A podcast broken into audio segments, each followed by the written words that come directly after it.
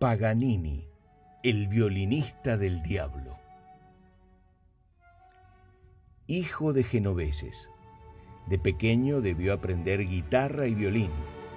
Su exigente padre lo encerraba para que ensaye, y si no lograba sus objetivos, podía hasta no darle de comer.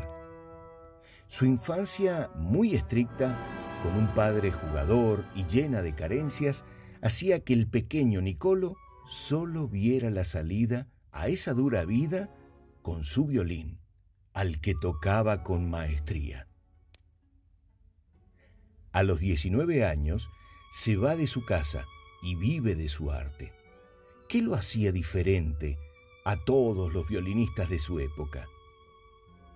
La gente quería verlo, había aprendido a darle cierto misterio a su enigmática presencia personal además de su maestría con el violín, comenzó a crear un personaje, con indumentaria oscura, serio, silencioso, y cuando tocaba se contorsionaba de una forma eh, que asombraba y atraía al mismo tiempo, logrando ser llamado el violinista del diablo.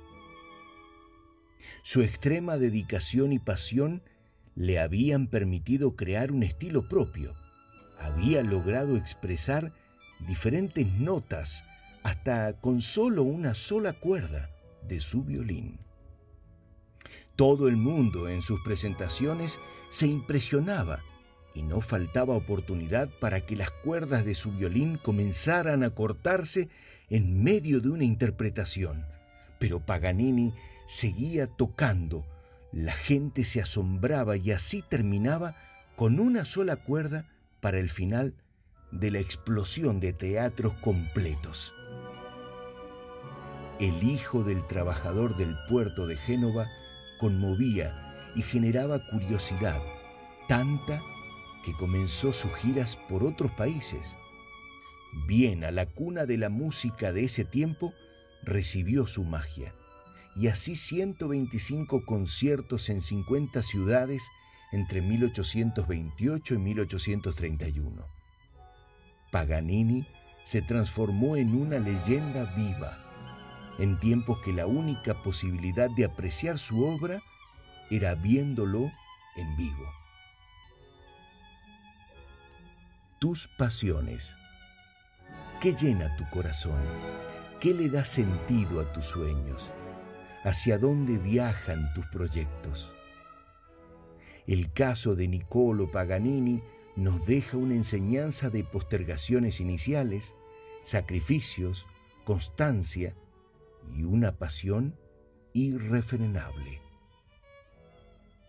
Objetivos. Un propósito tiene un objetivo que parece claro. En el caso de Paganini podía haber sido el de finalmente triunfar. Pero ese habrá sido el objetivo del violinista o demostrar que con su magia podía superar sus frustraciones de la infancia. A veces nos dirigimos a nuestros objetivos, pero debemos develar lo que realmente impulsa y emociona a nuestro viaje, ya que allí se encuentra el verdadero epicentro de toda nuestra energía para lograrlo. Todo lo mejor.